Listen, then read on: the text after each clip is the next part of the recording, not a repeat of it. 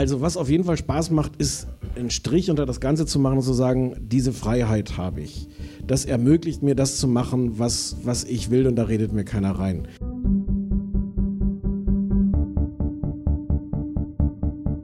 in dem Moment, wo ich sage, das, das gibt ein Abo-Modell, es gibt Leute, die mich dafür bezahlen, ändert sich die, die Haltung ganz, ganz fundamental.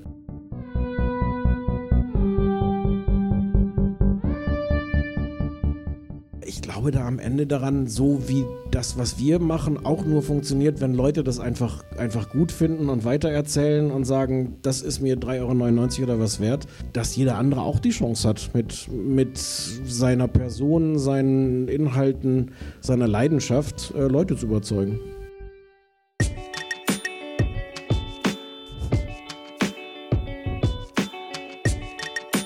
Willkommen bei Wie ich das gemacht habe, ein Podcast produziert und präsentiert von Steady. Mein Name ist Sebastian Esser und in dieser Folge geht es um eines der größten Steady-Projekte und zwar um Übermedien. Mein Gast ist Stefan Niggemeier, der gemeinsam mit Boris Rosenkranz Übermedien gegründet hat. Stefan ist der wohl bekannteste Medienjournalist des Landes, das heißt, er recherchiert und schreibt über die Medien.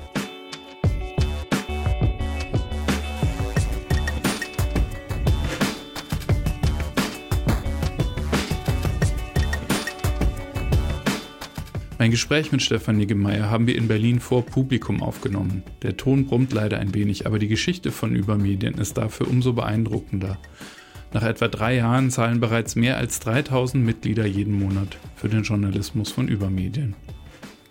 Wir sprechen über Stefans Entwicklung vom Zeitungsjournalisten zum Gründer, über seine Zeit bei der FAZ und beim Spiegel, über unsere gemeinsamen Erfahrungen bei Krautreporter und über seine Tipps für Journalisten, die selbst ein Mitgliedschaftsprogramm anbieten wollen. Das und viele unterhaltsame Geschichten für Mediennerds hörst du in dieser Folge von Wie ich das gemacht habe.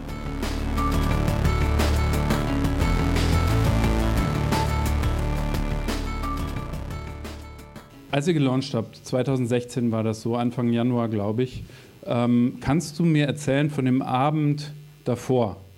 Wie war der Zustand äh, der Seite? Wie war der Zustand des Projekts? Wie war dein persönlicher emotionaler Zustand? Äh, katastrophal, äh, weil wir irgendwie noch ganz tolle Artikel fertig schreiben mussten und wollten. Und ich glaube, ich habe auch wirklich die Nacht mehr oder weniger noch durchgeschrieben. Ähm, das war gar kein technisches Problem. Also wenn ich mich recht erinnere, die, die Seite, das, das war alles okay. Ich habe jedenfalls nur noch im Kopf, dass es so rein äh, publizistisch, journalistisch, dass ich wirklich mich, ich bin glaube ich im Büro geblieben und habe dann irgendwie so von drei bis sechs nochmal so pro forma geschlafen. Aber es ging wirklich einfach darum, nochmal so Texte fertig zu schreiben. Ähm, ja.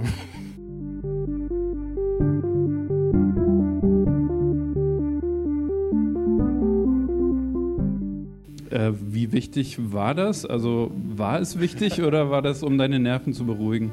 Nee, nee, das war schon sehr wichtig.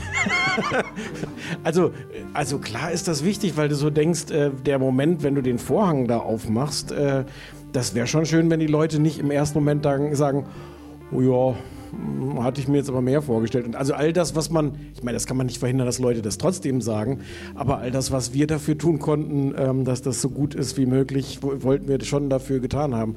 Und natürlich war das alles auf dem letzten Drücker. Wir haben das auch irgendwie nochmal so um Tage verschoben gehabt, den, den Launchtermin. Und äh, äh, das war schon sehr knapp.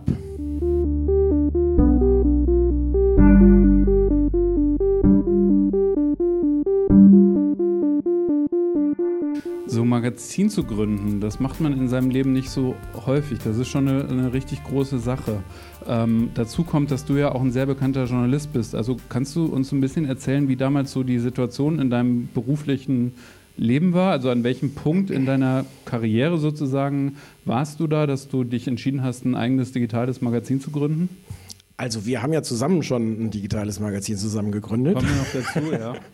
ähm, also ehe wir jetzt so tun, als, als hätten wir nicht eine gemeinsame Geschichte auch, weil, weil das gehört schon auch zur, zur Geschichte von Übermedien, gehört das schon mit dazu. Er spricht von Krautreporter. Genau, ach das ja. wäre ein guter, guter Hinweis, es einfach namentlich zu nennen. ähm, Also ich glaube, ich muss tatsächlich relativ weit zurückgehen. Ich habe 2006 angefangen, ähm, also 2004 angefangen mit Bildblog, 2006 mit meinem eigenen Blog. Und ich weiß noch, dass ich damals irgendwie Lust hatte zu bloggen, aber auch gar nicht richtig wusste, was ich dann da reinschreiben soll. Und wie das dann so ist, wenn man das hat, äh, ergibt sich das plötzlich ganz von selbst, was man da reinschreibt. Ähm, und ich habe dann jahrelang ähm, begeistert gebloggt und auch viel tolle Resonanz bekommen ähm, und habe irgendwann gemerkt, dass das natürlich ein bisschen eine merkwürdige Schieflage ist. Ich, das, das Bloggen habe ich wirklich ähm, aus Spaß gemacht. Ähm, ich, ich glaube, es gab eine Zeit lang, ähm, konnte man da irgendwie auch, äh, jetzt weiß ich schon gar nicht mal, wie es heißt, Flatter. Äh, Gibt es das ja, eigentlich ja. noch? Gibt es noch, ja. Okay, also man konnte... Konkurrent von Steady, aber macht nichts. Also. Ich wollte jetzt aber auch gerade sagen, das hat auch jetzt nicht wirklich, das hat so ein paar... Äh, ähm, Mini-Beträge eingebracht, aber das war nie ein kommerzielles Projekt. Und das war auch das Tolle daran an diesem Blog, dass ich da einfach reingeschrieben habe, wozu ich Lust hatte. Mhm. Und das hat super funktioniert und mein Geld habe ich äh, damit verdient, für Zeitungen äh, zu schreiben.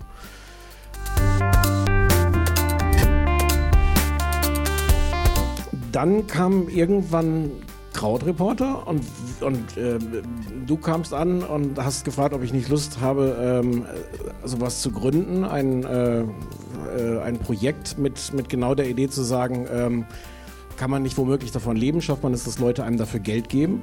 Und du hast Ja gesagt. Und ich habe Ja gesagt. Ähm, und ähm, das hat einerseits super funktioniert ähm, und auf eine andere Art hat es nicht so gut funktioniert, weil wir, ähm, ich erinnere mich noch, du vermutlich auch an viele, viele Sitzungen, die wir hatten, wo wir so überlegt haben, toll, der, ähm, dieses Crowdfunding hat unfassbar viel Geld gebracht. Und dann saßen wir da und dachten, was wollen wir jetzt eigentlich damit machen? Und das war ein bisschen äh, eine, eine, schwere Geburt, so eine richtige journalistische Idee zu finden. Es war eine super, ähm, super Idee, das auszuprobieren, äh, zu sagen, kriegt man Leute, die einem dafür Geld geben. Ähm, und ehrlicherweise ähm, waren wir dann nicht ganz so klar darin, was machen wir jetzt eigentlich damit.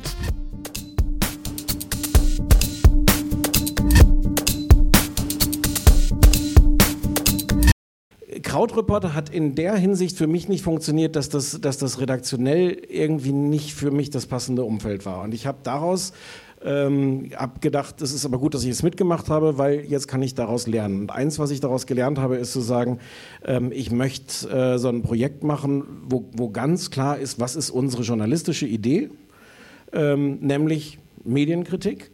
Ähm, und das andere war, und damit sind wir dann wieder so im Grunde auch bei der, bei der Frage, wie groß muss der Aufschlag in der, in der Nacht sein, äh, den man da macht.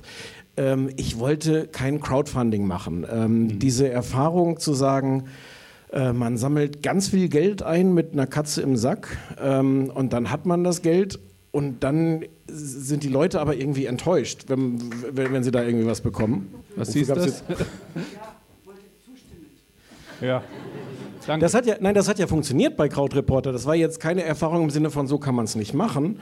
Es war nur für mich die, die, der Gedanke, ähm, ich möchte das nicht nochmal so machen, sondern wir gehen den äh, auf eine Art viel mühsameren Weg zu sagen, äh, wir machen den Vorhang hoch und Leute können das sehen, was wir da machen. Und dann hoffen wir, dass die sagen, das ist gut genug, dass sie dafür bezahlen. Ohne Crowdfunding, sondern mit, äh, mit dauerhaft Abos. Jetzt habe ich viel zu lange nein, nein, nein, vielen Dank. Ich würde gerne noch ein Stück weiter zurückgehen, weil ich äh, und ein bisschen von mir erzählen, ganz kurz. Weil als ich dich zum ersten Mal ähm,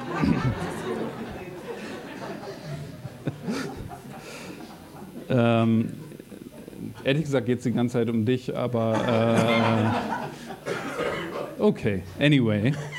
Ich habe Abi gemacht 1998, dann habe ich Politik angefangen zu studieren, habe die Süddeutsche Zeitung abonniert und einer der ersten Artikel, die ich gelesen habe, war von dir. Oh. Kann das sein? 1999 ja, sowas? Ja. Und zwar ging es um Jürgen von der Lippe und Geld oder Liebe. Ja, ja das war ganz toll. Ja. Ein großer Jürgen von der Lippe-Fan und durfte, durfte da hinfahren und hinter den Kulissen zugucken. Genau, und für mich war das, ähm, ich wollte Journalist werden und für mich war das was Besonderes, weil ich gemerkt habe, man kann über sowas wie Geld oder Liebe auf so eine Art und Weise schreiben, die journalistisch anspruchsvoll ist, also die, die nicht sich erhebt über sowas Banales oder als banal angesehenes wie Fernsehen, sondern die das ernst nimmt und die trotzdem auf eine Art und Weise spöttisch und äh, sozusagen respektlos ist. Ähm, wie ich es einfach angemessen fand und wie ich es bis dahin nicht kannte. hast du das dir so vorgenommen, das anders zu tun? Oder war das etwas, was so aus dir rauskam und man hat dich das eben machen lassen bei der Süddeutschen? Ich hatte also ich habe mir vorgenommen, das so zu machen. Ich hatte aber gar nicht so sehr das Gefühl, da was anderes zu machen, weil die Süddeutsche, also damals glaube ich mehr noch als jetzt auch ein Ort war, wo man so schreiben wollte und sollte und wo Leute auch so geschrieben haben. Ähm, aber es war durchaus neu. Es war jetzt nicht normal auf der, auf der Medienseite. Äh, fand ich zumindest. Also das, also das kam mir nicht so vor. Ich war mir aber ähm, tatsächlich bewusst, dass ich dachte, sowas wie Fernsehkritik, im Grunde braucht es kein Mensch äh, wenn das nicht auch Spaß macht, das zu lesen, kann man es auch lassen. Also ich hatte da schon immer den Gedanken, ähm, das soll auch unterhaltsam sein. Das soll kein Quatsch sein, aber ähm, Leute, das soll Leuten Spaß machen, das zu lesen. Also den, den Gedanken hatte ich, hatte ich auf jeden Fall, weil das ist ja tatsächlich nicht eine Geschichte, wo man sagt, Leute lesen das jetzt, weil das ihr Leben so betrifft oder weil das der große Service-Journalismus oder Investigativjournalismus ist. Ähm, dann darf das auch gerne Spaß machen. Ich hoffe, dass die Leute dann trotzdem nicht dümmer da, damit geworden sind. Mhm. Wobei Jürgen von der Lippe? Also ja, Jürgen von der Lippe. okay. Uh, anyway. so, das nächste Mal, da habe hab ich dich kennengelernt persönlich. Da habe ich, da war ich auf der Journalistenschule, war ich bei der FAS, Frankfurter Allgemeinen Sonntagszeitung, Kollegen im Büro besucht. Und das war, glaube ich, 2003. Ich weiß es, weil ich da halt auf dieser Schule war. Und da war gerade so eine Art Massaker lag oh Gott, oh Gott du warst in der Phase da. Ich glaube ja. Da hatte ich, da, da war original in der Phase habe ich mein erstes graues Haar gekriegt. Kein, kein Witz. Das ist ja, wie man sieht, eine Weile her, aber es war damals. Ja, ganz ja. kurz zum Kontext. Also Massaker bedeutet, da sind einfach die Hälfte der Leute ist wahrscheinlich untertrieben rausgeflogen, weil da so diese Dotcom-Bubble geplatzt ist davor haben die Zeitungen nochmal voll aufgedreht, die waren so fett wie nie mit Anzeigen und danach war das alles weg und die Leute sind alle rausgeflogen, auch bei der Süddeutschen, bei der FAZ, beim Spiegel und so weiter. Und äh, du warst da noch, aber du wusstest nicht so genau, wie lange du da noch sein würdest. Ja. Ähm, und wie gesagt, ich war halt äh, Süddeutsche Leser und du lehntest in der Tür und hast gesagt, ähm, was mache ich denn nach diesem Journalismus-Scheiß? Das habe ich damals schon gesagt, das sage ich heute immer noch jeden ja, ja. Tag.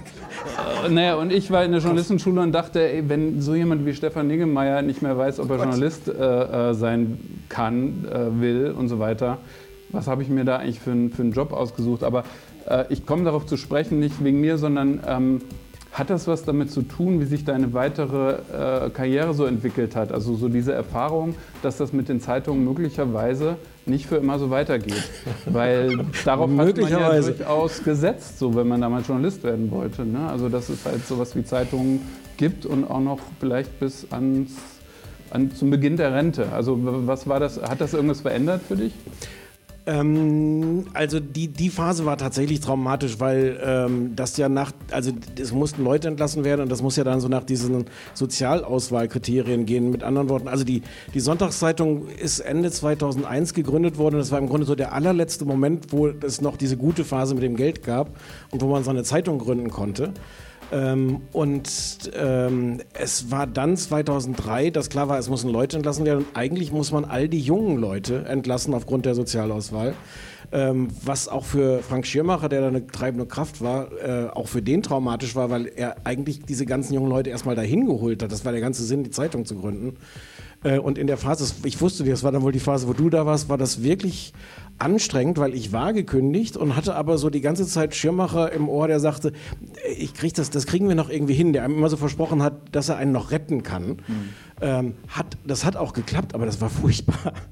Ähm, ich weiß nicht, ob das, ähm, ob das so ein Punkt war, der mich dann zum ersten Mal sehr daran, also ehrlich gesagt muss das so gewesen sein, dass mir das sehr, sehr plastisch vor Augen geführt hat, wie sehr das alles äh, nicht sicher ist. Ich bin aber auch nie da reingegangen mit dem Gefühl, ähm, ich suche mir jetzt eine Redakteurstelle und bleibe da jetzt die nächsten 40 Jahre. Also das war auch vorher nicht meine Haltung. Ich war vorher freier Journalist, habe für einen äh, äh, für einen Kressreport für die Süddeutsche, was für die Süddeutsche habe ich auch frei gearbeitet äh, und war das sehr gerne. Also ich, das hat mich nicht in so einer Lebensplanung erschüttert von ähm, ich, ich bin jetzt hier 40 Jahre an diesen äh, diesen Platz gekettet.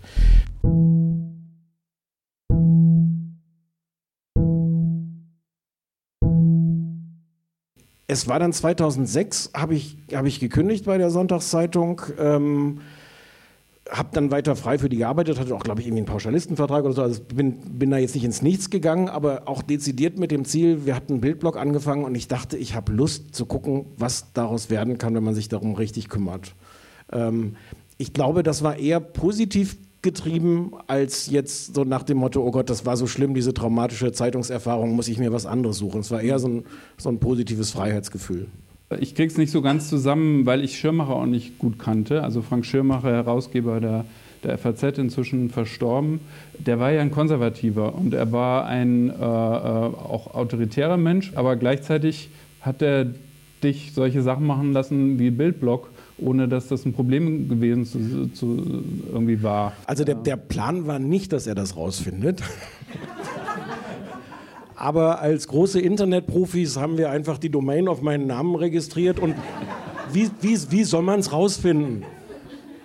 Ähm Sowas konnte der. So. Äh, vielleicht hat es ihm jemand erzählt, keine Ahnung, aber der war jetzt, der war nicht doof. Und der war halt im positiven Sinne äh, verrückt. Also ähm, ich weiß auch nicht, ob es autoritär wirklich trifft. Das konnte er bestimmt auch sein, aber der konnte auch das Gegenteil sein. Und das war als, als Medienredakteur, damit sind wir dann, dann eigentlich auch schon wieder bei einer Vorgeschichte für Übermedien. Es gab Phasen, wo Schirmacher furchtbar war für mich als, als Medienredakteur der, der Sonntagszeitung, weil Schirmacher die ganze Zeit mit irgendwelchen Buddies, mit Döpfner, mit Aust und sowas zusammenhing und irgendwelche Dinge planten. Im Zweifel die Rechtschreibreform. Und je nachdem, was er da gerade äh, verabredete, auch gerne mit Stefan Aust oder Döpfner, war entweder klar, dass ich auf gar keinen Fall darüber schreiben darf, irgendwas Kritisches, um dem nicht in die Quere zu kommen. Oder, und das war jetzt das Tolle an Schirmacher, je nach Tages- oder Wochenform, war er ganz stolz gegenüber diesen Leuten zu sagen, ja gut, also was der Niggemeier schreibt, der hat da natürlich völlige Freiheit. Und so, so damit, damit anzugeben, dass ich Dinge geschrieben habe, die ihm eigentlich geschäftlich da nicht in den Kram gepasst haben. Mhm. Und das, das war einerseits anstrengend und andererseits war das toll. Äh, das, dann hin und wieder wirklich ex explizit diese Freiheit haben zu können. Mhm. Trotzdem macht es einem natürlich sehr bewusst, wie sehr man da in einem Gebiet, in einem Themengebiet schreibt, was äh, im Zweifel dann immer wieder vermintes Gelände ist, weil man den geschäftlichen Interessen des Herausgebers oder des Verlages in die Quere kommt. Naja, und die FAZ, also du bist, glaube ich, äh, du bist ein Linker, würde ich mal so irgendwie blöd in den Raum stellen, ohne dass du was zu sagen musst. Äh, äh, aber die FAZ ist äh, nicht unbedingt eine linke Zeitung, eher das Gegenteil.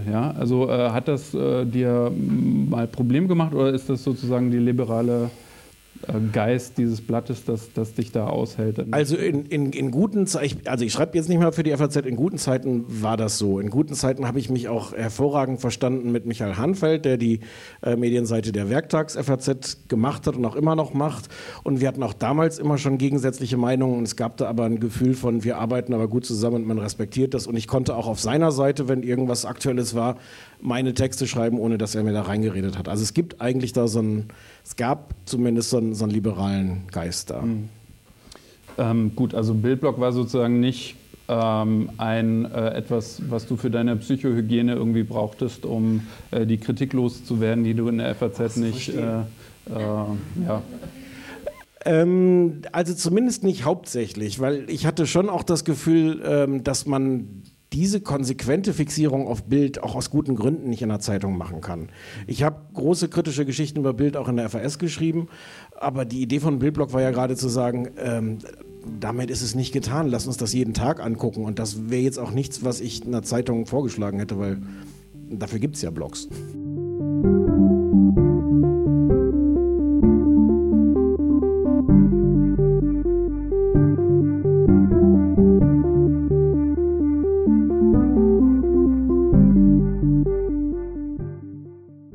Der FAZ dann zum, zum Spiegel gegangen irgendwann. Äh, ja, warum? Also ich meine, einerseits natürlich so als, als Journalist kann man es verstehen. Der Spiegel ist wahrscheinlich so das, wo man, wenn man irgendwie Journalist werden will, äh, als 17-Jähriger, da stellt man sich so vor, dass man da irgendwann ist und so. Also das ist schon was Tolles. Ähm, auf der anderen Seite, du kamst ja aus dem Netz, du kamst auch vom Bildblog und also ich dachte ehrlich gesagt damals, wenn das mal gut geht, Ging ja auch nicht, äh, ging ja auch nicht gut. Genau. aber nicht, aber Was nicht war aus. denn der Plan so? Also warum? Also zum einen muss ich kurz sagen, mit 17 wollte ich wirklich zur Süddeutschen und bin dann auch sehr stolz gewesen, da, da hinzukommen. Das, da war weder die FAZ noch der, der Spiegel so auf meinem Karriereplan, den ich ohnehin nicht hatte. Ähm, der Plan war wirklich, dass Georg Maskulo, damals Chefredakteur, mich angesprochen hatte und gesagt hat, ähm, äh, ob ich mir nicht mal ein paar Dinge ausdenken könnte, wie der Spiegel besser mit seinen Lesern ins Gespräch kommt. Ähm, und ähm, ich mir dann unter anderem das ausgedacht habe, was mir dann halt immer einfällt, nämlich einen Blog zu machen. Ähm, und zu sagen, ähm, der, der Spiegel ist so gut darin, Sachen zu publizieren und, äh, und das alles zu prüfen und mit größtem Aufwand guten Journalismus zu betreiben. Und der ist so schlecht darin, weil es überhaupt nicht in seiner DNA ist, da jetzt in einen Dialog zu treten mit den Lesern, die haben das gefälligst zu lesen, weil man hat ja so viel Arbeit da reingesteckt, dass das gut ist, dann muss man das ja nicht noch irgendjemandem hinterher erklären. Es ist total nachvollziehbar, aber natürlich äh, nicht mehr so richtig zeitgemäß die Haltung. Und die Idee war, dass, dass Georg Maskolo sagte, ich soll doch mal da äh, mir Dinge ausdenken. Und ich hatte schon geahnt, dass das dicke Bretter sind, die man da bohrt. Und ich bin da trotzdem ziemlich krachend gescheitert. Und ich weiß nicht, wie sehr es daran liegt, dass es noch zu früh war, dass der Spiegel heute bestimmt weiter ist. Ähm, ob es irgendwie auch an mir lag, dass ich da der Falsche dafür war. Ich war da auch sehr ein Einzelkämpfer. Das ist dann auch irgendwie keine gute Idee, wenn man so ganz von außen dahin kommt. Ähm, aber es gab da wirklich, ähm, ich hatte das Gefühl, sehr, sehr wenig Mitstreiter da zu haben, die auch das Gefühl haben, ey, wir machen doch eine gute Arbeit, lass uns die doch entsprechend, ähm, im, im, also was heißt verteidigen? Also ja, das sind dann auch so Fälle, wo es darum geht, da gibt es dann irgendeinen irgendein Aufreger am Netz und alle sagen, wie kann das so sein? Dann muss man das auch verteidigen. Aber man hat ja wirklich eine Position, wo man sagen kann, wir, wir lassen uns dann die Karten schauen, wir gehen da in Dialog und so. Ähm, da hatte ich sehr, sehr wenig Leute damals, Hm. äh, die das auch dachten. Also es, es lag auch am Spiegel, aber lag es auch an dir? Wie gesagt, das kann gut sein. Also, dass ich da auch wa- einfach. Was, was an dir ist inkompatibel mit so einer Situation? Das weiß ich nicht. Ich kam da halt von außen rein. Ich bin ja jetzt auch kein, kein Berater oder irgendwas, sondern ich bin dann wirklich einfach nur Journalist und dachte, also ich dachte nicht, ich komme da hin und dann sagen alle, hurra, so machen wir es. Aber ich dachte, ich finde ein paar Mitstreiter, ähm, mit denen zusammen man dann so an so ein paar Ecken anfangen kann, daran zu schrauben. Und äh, ich glaube, ich habe also ich kannte einmal den Spiegel nicht gut und ich glaube, ich habe auch unterschätzt, wie sehr dann so Spiegelredakteure natürlich auch im Zweifel gucken, dass sie sich und ihre Ressorts da verteidigen. Also die, die vielleicht theoretisch für größere Transparenz sind, aber nicht, wenn es konkret darum geht, darüber zu schreiben, was für ein peinlicher Fehler letzte Woche in ihrem Ressort passiert ist. Und Also, ja. also da, ja, ich glaube, es lag am Spiegel, aber es lag wahrscheinlich auch an mir und da hätte es vielleicht auch Leute gegeben, die da besser äh, gewusst hätten, wie man denn sowas macht. Ich habe ich hab von diesem ganzen Management und ich weiß nicht, Change Management und diese ganzen Buzzwords, ich bin dann wirklich einfach nur, nur Journalist und bin da hingegangen und habe gesagt, aber guck mal, wir könnten das doch so machen. Ja. Also schon, schon bei einem, äh, ich, ich hätte es ahnen können, bevor es das Spiegelblog gab, habe ich nur mal versucht, so ein paar äh, interne ähm, Beispieleinträge zu schreiben, aber an konkreten Beispielen, wo was, wo was schiefgelaufen war, wo, man, wo ich gesagt habe, da müsste man jetzt eigentlich. Schon das war, äh, da weiß ich, dass die konkrete Redakteurin, um die es da ging, die hat sich total dagegen gewehrt, auch nur für intern, auch nur für einen Dummy, da irgendwie was zu, zu sagen. Wer war das? Ja. Und, und vielleicht sogar zu Recht, weil die ganze Kultur dieses Magazins halt auch nicht so war, dass du dich da hinstellst und sagst, hm, da ist ein Fehler passiert. Kann es sein, dass du nicht so wahnsinnig gut funktionierst in so äh, Strukturen wie halt so eine Redaktion? Kann es sein, dass das halt schwierig ist? Ähm, da ist wahrscheinlich was dran, aber es gab da auch genug Konstruktionen, die funktioniert haben. Also für die Süddeutsche äh, frei, aber, aber mit einer extrem großen Häufigkeit zu schreiben aus Hamburg, wo ich so aus Hamburg über Medienthemen geschrieben habe, habe ich wirklich fast jeden Tag ein Stück geschrieben, eine Weile. Ähm, oder für die Sonntagszeitung diese Medienseite zu machen, das hat schon, das hat schon geklappt. Das habe ich auch gern gemacht, da habe ich mich wohlgefühlt. Äh, du hast wahrscheinlich insofern recht, dass ich so richtig in so einer Hierarchie ähm, keine Ahnung, vielleicht nicht gut funktionieren würde. Ähm, da war ich aber auch in einem strengeren Sinne, war ich da auch nie drin. Ähm, ich hatte aber auch immer so ein komisches Gefühl, wenn, ich bei der FAZ hier in Berlin, die sitzen an der Mittelstraße in so einem, so einem tollen historischen Haus, wo unten auch noch so ein Pförtner sitzt. ich hatte, das hatte ich auch, das ist jetzt, das hat jetzt mit Hierarchien oder sowas gar nichts zu tun. Ich hatte immer das Gefühl, ich gehöre hier nicht hin. Ich habe mal gehört, du bist der einzige Mensch, der mit seinem Hund an dem Pförtner vorbeikommt. Ähm, das war lange später und das war, weil, weil Schirmacher da irgendwie ein Versprechen abgegeben hat. Also das war nicht mein Privileg, sondern das war Schirmachers Privileg. Das war ansonsten der andere Hund, war der von seiner, seiner Frau, so ein, so, ein, so ein Dackel. Das ist der Hund, der, der einfach, weil er der Herausgeberhund war, natürlich da einfach ja. rein Ja, Herausgeberhund. So, und dann kam das nächste Extrem, dann kam Krautreporter. Da haben wir eben schon kurz darüber geredet. Ich glaube, das war kurz danach, oder nicht kurz danach, aber eine Weile danach. Also, ja, das war so die nächste ja. Station. Ne?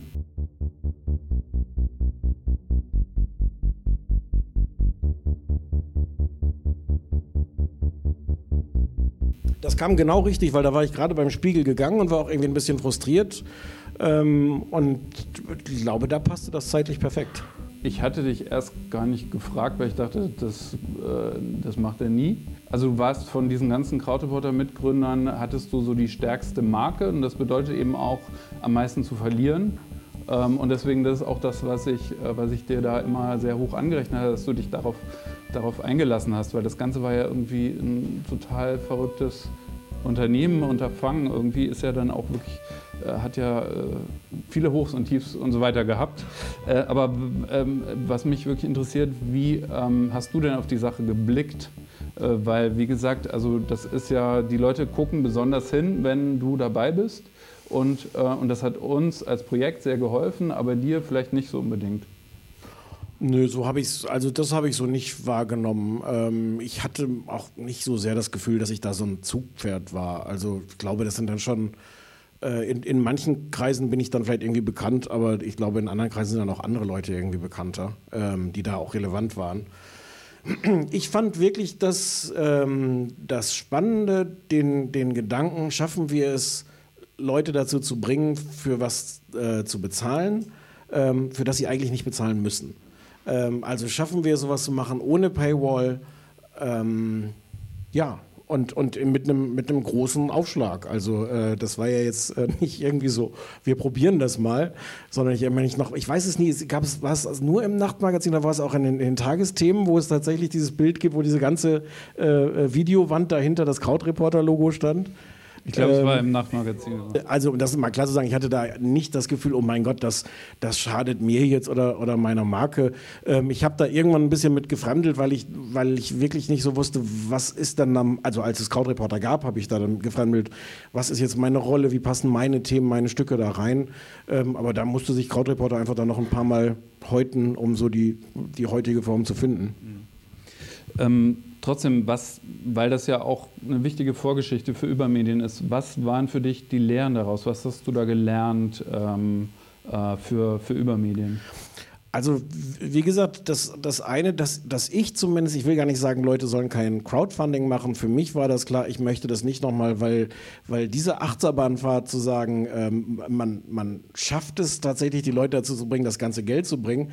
Und ich glaube, die Enttäuschung, die dann da war, sobald Krautreporter da war, war zu einem großen Teil auch zwangsläufig. Die hing nicht nur an dem, was wir gemacht haben, sondern weil Leute dann mit entsprechend diesem Erwartungsdruck dann auf das Ding geguckt haben und das konnte nur enttäuschend sein nach dem Vorlauf. Das wollte ich nicht nochmal machen und ich wollte wirklich mit einer klaren redaktionellen Idee was machen. Ich glaube, Krautreporter war ja schon mehr eine wirklich die Idee, dieses Geschäftsmodell auszuprobieren. Das klingt so schnöde, das war ja gar nicht schnöde, aber es war nicht, nicht die klare äh, redaktionelle Idee. Und das war so meine, äh, meine andere Lehre daraus. Übermedien.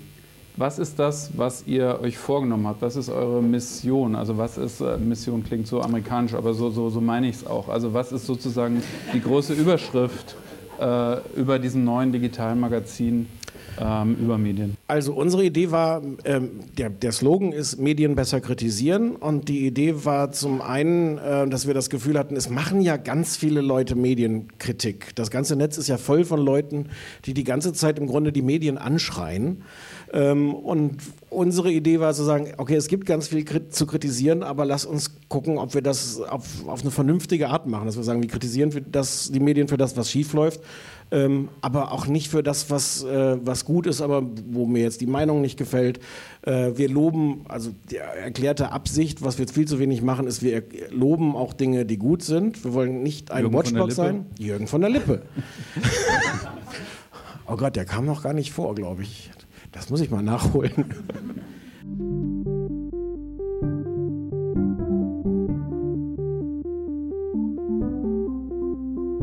Also das war die eine Idee in diesem, diesem dieser unglaublichen Flut von, von Medienkritik, die meiner Meinung nach zu laut, zu irreführend, zu ideologisch ist, zu sagen, wir machen gute Medienkritik.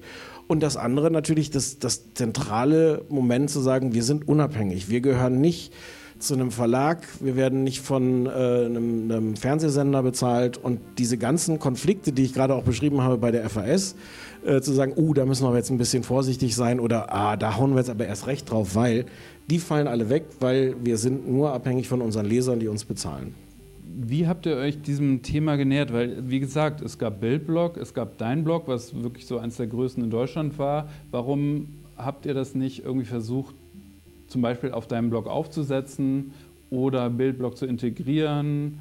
Ähm, weil das sind ja starke etablierte Marken, da hängen auch so Sachen wie SEO und so, ne? also wie wird man bei Google gefunden und so. Also da hätte man ja durchaus in einem Konzern oder so oder bei einer Beratung hätte man gesagt, ja, äh, schmeißt das doch nicht weg oder irgendwie, äh, was braucht ihr denn jetzt eine neue Marke? Ihr habt doch zwei, zwei starke Marken. Was waren da eure Überlegungen dabei? Na, wir wollten einmal wirklich was anderes machen als Bildblock. Ich glaube, das hätte in die Irre geführt, weil der, der Kern von Bildblock ist schon zu sagen, hier läuft was falsch, das geht so nicht, das dürft ihr nicht machen. Also es ist ein ganz klares äh, Watchblock. Äh, und eine ehrliche Antwort auf die Frage, warum wir es nicht unter stefaniggemeier.de gemacht haben, ist, ähm, dass Leute es nie kapiert haben, wenn andere Leute da Artikel geschrieben haben. Mhm. Boris hat eine ganze Reihe da auch äh, Gastbeiträge geschrieben und es ist egal, wir haben am Ende in Fett rot hinterlegt, von Boris Rosenkranz steht da drüber. Die Leute haben es nicht, es war nicht möglich, den Leuten irgendwie zu vermitteln, dass die Texte nicht von mir sind. Aber auch ein bisschen beunruhigend. Ja, oder? ja. und auch nicht schön, also für alle Beteiligten nicht schön. Ja. ähm, nein, ich, und ich, also das ist aber auch was anderes. Also, also mein Blog ähm, habe ich geliebt, aber für all das, was so ein Blog ausmacht, ähm, mit all diesen Freiheiten und zu sagen, so, ich schreibe jetzt hier zum 17. Mal über das Thema und wenn es euch nicht interessiert, dann lest es halt nicht. Ähm, und ich glaube, da sind wir jetzt wahrscheinlich gleich schon beim, beim Kern von, von Steady auch.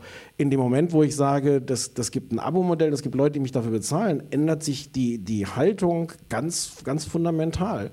Ähm, und das hätte nicht, also vielleicht hätte es funktioniert unter Stefan Niggemeier, aber ich fand es dann sehr konsequent und auch im Interesse von Boris Rosenkranz zu sagen, wir gründen zu zweit was Neues und dann hat das auch einen neuen Namen. Na, es gab ja so, ich glaube, du hast da mal drüber geschrieben, deswegen weiß ich es, äh, Andrew Sullivan in den USA, wo die Person, glaube ich, sehr wichtig ist, auch für die Leute das zu finanzieren mhm. oder war. Der macht es ja nicht mehr in dieser Form, aber ähm, so wolltest du es anscheinend nicht. Na, als Person bin ich ja trotzdem da drin. Also ich ja, hoffe, dass Leute das dann trotzdem unterstützt haben, die mich mögen, dass sie es auch unterstützt haben wegen mir. Aber deswegen muss jetzt nicht mein Name da drüber stehen. Journalisten, die waren entweder traditionell, waren sie Angestellte? Ich bin Diplom-Journalist, wenn ich das an dieser Stelle mal sagen darf. Ja, ich, ich weiß. Man, man muss man, ne, vielen Dank, ja. Nicht, also, nicht, dass man das, ihr, ihr, man kann sich nichts für diesen Titel kaufen, aber man kann ihn bei solchen Gelegenheiten auch einfach mal so bedeutungsschwanger Ja, also ich nehme jetzt Haltung an. äh, okay, also als Diplomjournalist. Gut, gute Betonung auch.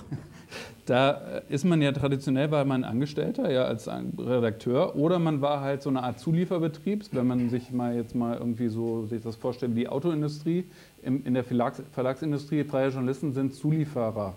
Ja. ja also ähm, äh, und auf einmal hast du aber dein eigenes Magazin äh, oder ihr habt euer eigenes Magazin das ist ja was völlig anderes, eine völlig andere Rolle. Ähm, hat das Auswirkungen auf den Journalismus in irgendeiner Form? Ähm,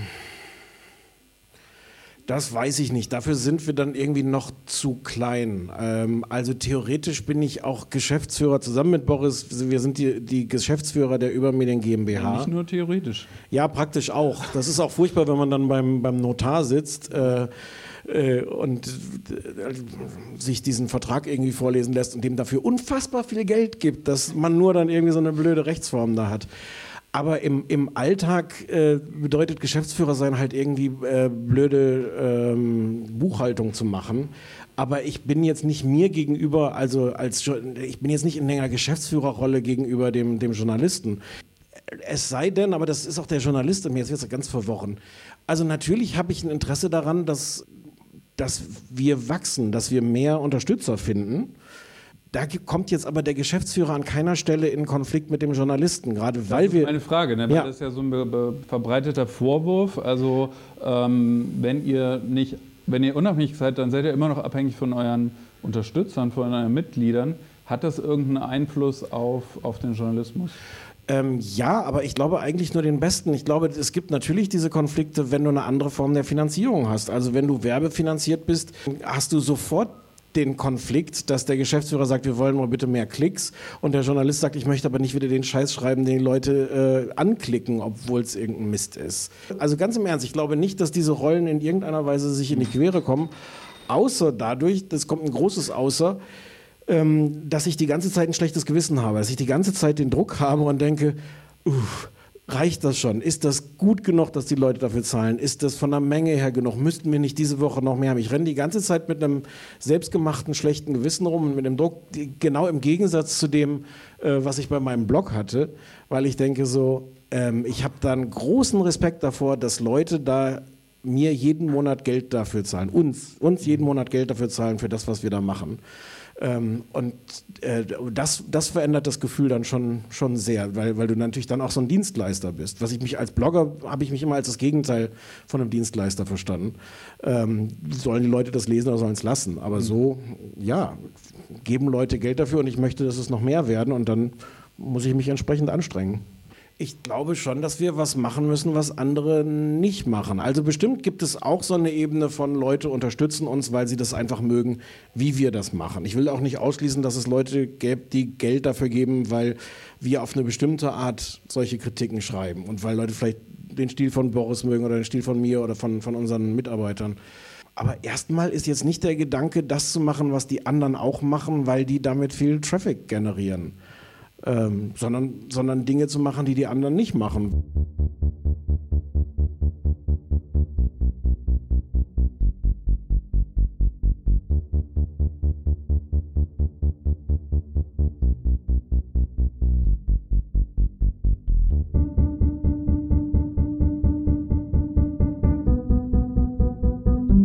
Zweite Rolle Geschäftsführer. Wie viele Übonenten hat Übermedien? Wir haben zwei, also ich habe vorhin nochmal geguckt, 2930. Sehr gut. Der, der normale, ähm, das normale Paket ist 3,99 Euro. Oh Gott, ich muss mir diese Preise mal merken. Dann gibt es das Unterstützerpaket, ich glaube, das sind 6,99 Euro. Und dann gibt es das Intendantenpaket. Äh, das sind 19,99 Euro und das ist tatsächlich auf ausdrücklichen Wunsch von ein paar äh, Fans von uns, die sagten, wir wollen euch wirklich, wir können es uns leisten, wir wollen euch besser unterstützen. Das sind sehr wenige, aber Leute, das ist, das ist ganz toll. Nicht nur machen die uns glücklich mit dem Geld, sondern wir machen die glücklich, dass wir es ihnen ermöglichen, das zu zahlen. Wir, wirklich, wirklich wahr. Und funktioniert, da das ja hier auch eine Werbeveranstaltung ist, funktioniert dank, Dankeschön, oh, funktioniert dank Steady weil wir das, ähm, wir hatten ja vorher noch einen anderen Partner, mit dem wir das gemacht haben und mit Steady können wir genau das so anbieten und, und alle sind glücklich. Und ihr seid zwei Leute, da habt, müsst ihr Gewinn versteuern oder ist es soweit noch nicht? ja, aber gut. ähm, nee, nee wir, äh, ich glaube, im ersten Jahr mussten wir ein bisschen Gewinn versteuern, aber nur weil wir doof sind. Unser Steuerberater hat auch sehr geschimpft mit uns. Boris und ich äh, zahlen uns ein Honorar für unsere journalistische Arbeit, was in keinem Verhältnis zum Aufwand steht. Äh, wir haben aber auch viele Leute, die für uns schreiben und die kriegen okayes Honorar. Habt ihr das richtig eingeschätzt, bevor ihr über Medien gestartet habt? Äh, ihr habt euch das ja sicher irgendwelche Excel-Tabellen oder Zettel nee, oder so? Nein, nichts. Keine Excel-Tabellen, keine Zettel. Okay. Eigentlich haben wir das falsch gemacht, dass wir zu zweit mit zwei Journalisten diese Firma gegründet haben, weil ähm, eigentlich die gute Idee ist, es zu dritt zu machen und der dritte ist kein Journalist, sondern ein Geschäftsführer. Mhm. Ähm, den hatten wir aber nun mal leider nicht. Das leuchtete mir auch damals schon ein, aber. Äh Das leuchtete mir schon ein, den hatten wir aber leider nicht. Ähm, und wir haben uns nie hingesetzt. Und wir, ich meine, wie willst du denn auch einen Businessplan machen? Also zumindest weiß ich nicht, wie es geht. Wahrscheinlich können das. Das ist genau das, was die Leute können. Du weißt nichts und machst dann Excel-Tabellen, die du ausfüllst. Nee, wir haben halt gedacht, wir probieren das jetzt aus und was soll schon schiefgehen? Und, ja. ähm, und was ist schiefgegangen? Ähm, wir sind noch nicht da, wo wir sein, um das jetzt ernst zu beantworten. Ja. Also wir müssen noch ein bisschen wachsen. Schiefgegangen wüsste ich jetzt tatsächlich nicht. Also größere Dinge schiefgegangen sind eigentlich, äh, eigentlich nicht. Wir hatten, um das einmal vielleicht doch kurz noch zu erzählen, wir haben das am Anfang mit, mit Blendel gemacht, die für uns die Paywall gemacht haben. Was lustig war, weil die sich wahnsinnig ins Zeug gelegt haben. Die haben, weiß nicht, wer es kennt, eigentlich ist deren Geschäftsmodell äh, Papierzeitungen digital verfügbar zu machen, sodass du einzelne Artikel kaufen kannst. Dazu passt so eine Paywall eigentlich gar nicht, die die für uns gebaut haben. Ähm, die hatten aber, glaube ich, damals so Pläne, diesen, in diesen Markt zu gehen und wir fanden uns sympathisch und die haben sich wahnsinnig ins Zeug gelegt, das rechtzeitig zu unserem Start hinzukriegen. Die haben das für euch gebaut quasi. Dieses, Jetzt fällt mir die Antwort auf die Frage von vor einer halben Stunde ein, wo wir denn noch gezittert haben. Das war technisch natürlich der totale Albtraum. Äh, nur konnten wir da gar nichts machen, deswegen habe ich das auch fast schon wieder vergessen, weil wir saßen da nur und warteten darauf, dass diese netten Holländer irgendwann sagten, es läuft. Ähm, da konnte ich jetzt auch nicht schlaflose Nächte haben, weil ich konnte da überhaupt gar keine Schraube drehen oder so. So, und die haben dann irgendwann gemerkt, dass das äh, doch nicht der Bereich ist, in den die expandieren wollen. Und haben auch, wir haben gemerkt, dass die sich halt sehr, sehr wenig nur noch dann ähm, also wenn wir sagten, können wir vielleicht dieses Feature noch machen und das war dann irgendwann erkennbar, dass die sagten so, nee. Und ich will gar nicht sagen, dass das schiefgelaufen ist, weil die waren super und wir waren, wir waren wirklich sehr, sehr glücklich da. Aber ähm, dann war auch sehr klar, dass es gut ist, äh, sich einen anderen Partner zu suchen. Und zum Glück gab es dann Steady schon. Euch gab es ja 2016 noch gar nicht, sonst hätten wir wahrscheinlich mit euch angefangen. Ja, also ich muss, muss ich jetzt mal vorwurfsvoll hier in diese Richtung sagen. Ihr wart noch nicht so weit. Ja. Aber also das ist, das ist nicht schief gegangen, aber das war natürlich nochmal ein Akt, nach anderthalb Jahren diese ganzen Abonnenten umzuziehen von der einen Plattform auf die anderen. Oh, das, das will man auch irgendwie nicht machen. Äh, also diese Leute. Fangt lieber direkt bei Steady an. Fangen, guter Rat. Aber ich habe den, den strengen Auftrag, keine Werbesendung daraus zu machen. Ach so, da kann ich das ja machen. Ja. Fang gleich bei Steady ja, also, an. Äh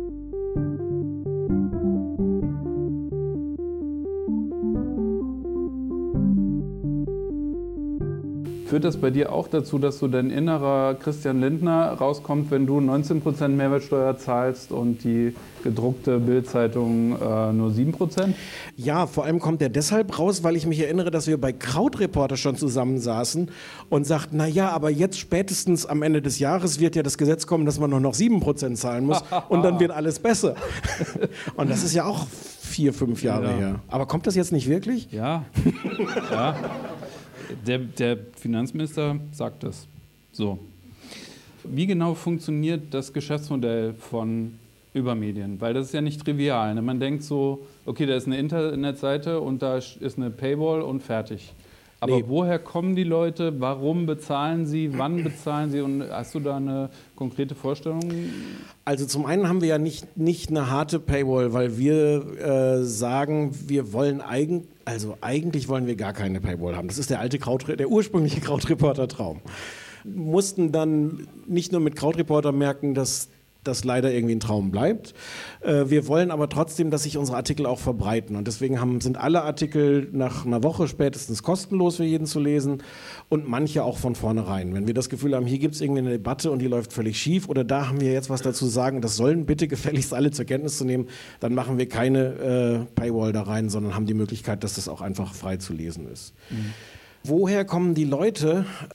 Ich kann es dir nicht so richtig sagen. Das ist auch der Punkt, an dem mir so ein bisschen mulmig ist wenn ich hier sitze und im Grunde erzähle, so nach dem Motto, äh, so haben wir es geschafft. So, wie, wie, ist dieses Buch, wie haben Sie es geschafft, Herr Hitchcock? Wie haben Sie es gemacht? Weil ich so an vielen Stellen weiß, wo wir einfach auch so einen Blindflug machen, auch einfach, weil dann die manchmal die Zeit oder die Energie fehlt, sich damit zu beschäftigen. Also natürlich wäre es schlau, wenn wir uns mal hinsetzen würden und sehr systematisch gucken, wo kommen denn die Leute her, wo kommen die Abonnenten her, was müssen wir machen was für Geschichten funktionieren, mit denen wir Abonnenten generieren. Das ist immer noch, ehrlich gesagt, ganz viel geraten. Heute hat es super funktioniert. Heute haben wir so eine Geschichte darüber, wie bei äh, Funke äh, die, die Hütte brennt, weil der Geschäftsführer sagt, hurra, alles toll, wir wissen jetzt, wie es geht, alle unsere Mitarbeiter sind glücklich und der Betriebsrat sagt, wow, Moment mal, wir wissen alle gar nicht, ob wir hier morgen noch arbeiten. Ähm, Das ist eigentlich jetzt eher nicht eine typische Geschichte für uns. Ähm, da hat es aber funktioniert. Da haben wir, glaube ich, 30 äh, Abonnenten jetzt äh, neu bekommen mhm. durch diese Geschichte. Aber das macht richtig gute Laune, oder? Also ich kenne es nur mit, wenn, wenn das... Nee. Ich, nee? Also das macht auch gute Laune, wobei auch realistischerweise äh, von den 30 werden wahrscheinlich, also der erste Monat ist ja kostenlos, bevor der Monat rum ist, werden davon 20 wieder weg sein. Das ist auch, ist auch okay. Die Leute, okay, also so, Conversion 30 Prozent. Redet ihr so darüber? Oder? Nee. Klang jetzt auch schon falsch. Nein, was richtig glücklich ist, ist was anderes. Äh, also zwei Geschichten. Ich habe auf dem Weg hierhin überlegt, was waren denn eigentlich Geschichten, die richtig funktioniert haben, Abonnenten zu gewinnen. Das eine war relativ leicht zu erklären. Wir haben mit Kevin Kühnert gesprochen, als der große Kevin Kühnert-Hype war. Und da hatten viele Leute Gespräche mit Kevin Kühnert, aber wir hatten so das auf der Medienebene. Wie gehen denn Medien mit dir um? Was, was, was erlebst du da? Was passiert dir da? Das war ähm, das, haben, das hat super funktioniert, das haben ganz viele Leute gelesen. Das hat mich gefreut, weil das äh, naheliegend, aktuell, politisch war, aber ein Stück was anders war als das, was bei, bei allen anderen stand. Mhm. Und das andere, was mich total gefreut hat, Matthias Dell hat für uns ein Interview gemacht mit dem Schauspieler, dessen Name mir gerade nicht einfällt, der deutsche Schauspieler, der bei Better Call Saul in der letzten ja, Staffel. Ja. Ich mochte dieses Gespräch, das ist aber ganz unaufregend, ein ganz ruhiges Gespräch über eine Serie, die ich total liebe, die aber natürlich auch Nische, Nische, Nische ist. Und ich dachte, ich habe ich hab so kurz überlegt und dachte ich, ey, dafür gibt es uns auch, dass wir das machen, selbst wenn das jetzt nur drei Leute gut finden. Wir finden es gut und deswegen machen wir dieses Gespräch. Das hat total gut funktioniert. Das haben, das haben Leute deswegen Abos abgeschlossen. Das haben uns ganz viele Leute Liebe geschenkt auf Twitter, in den Kommentaren oder sonst wo.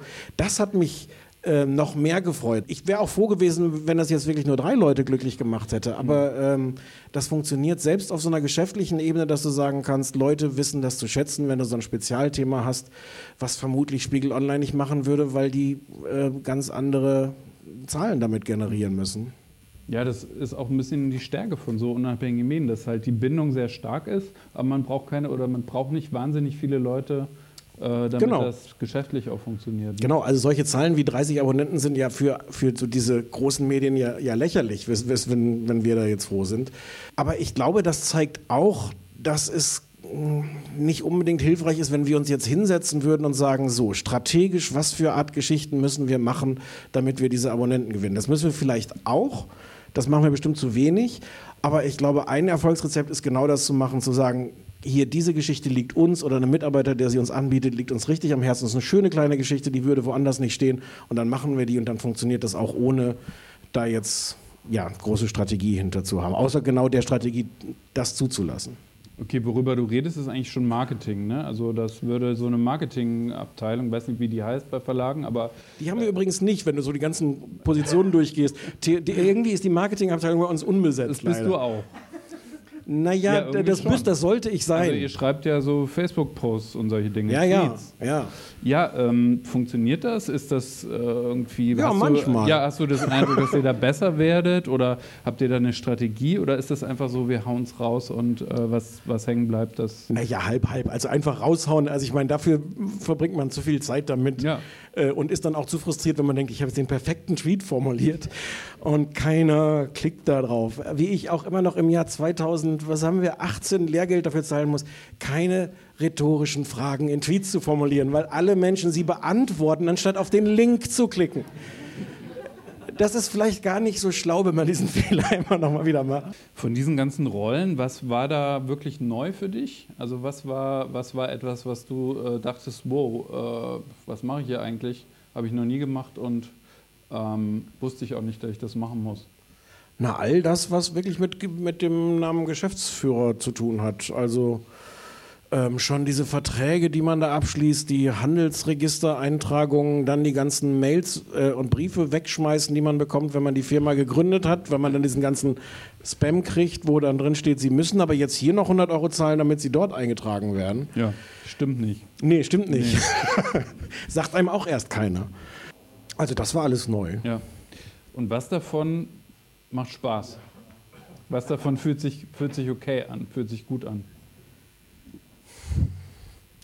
Also was auf jeden Fall Spaß macht, ist einen Strich unter das Ganze zu machen und zu sagen, diese Freiheit habe ich.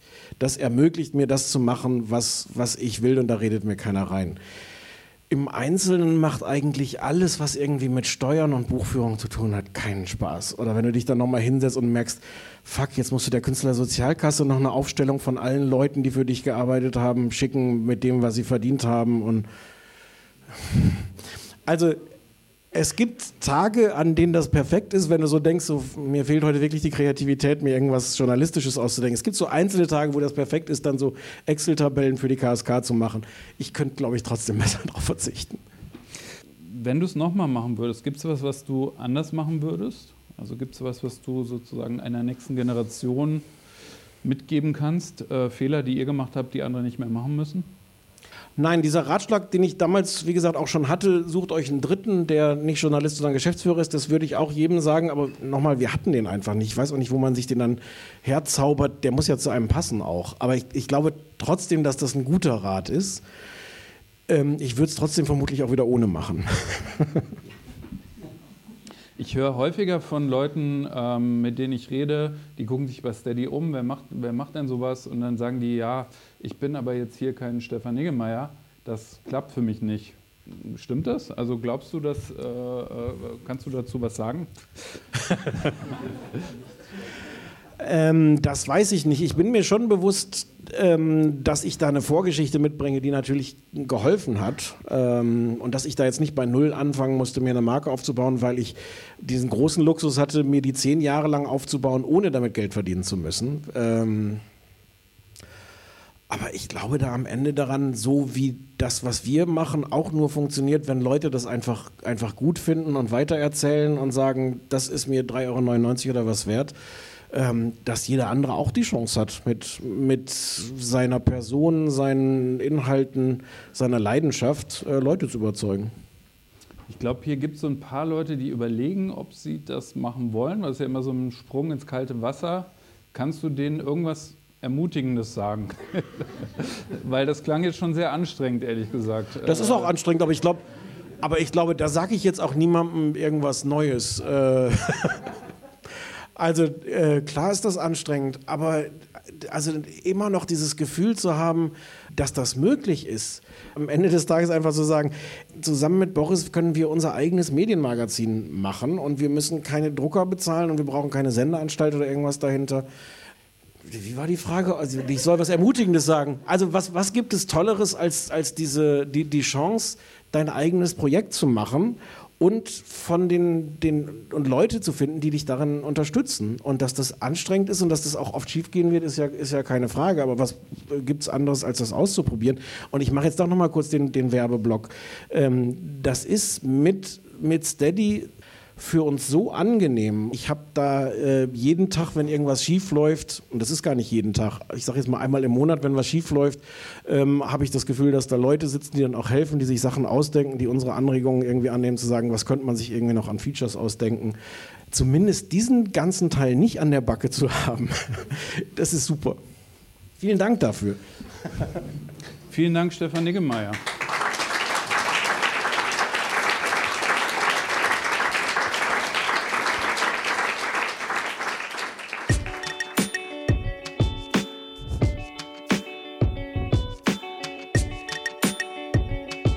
Das war die erste Live-Folge von Wie ich das gemacht habe, ein Podcast produziert und präsentiert von Steady mit meinem Gast Stefan Niggemeier.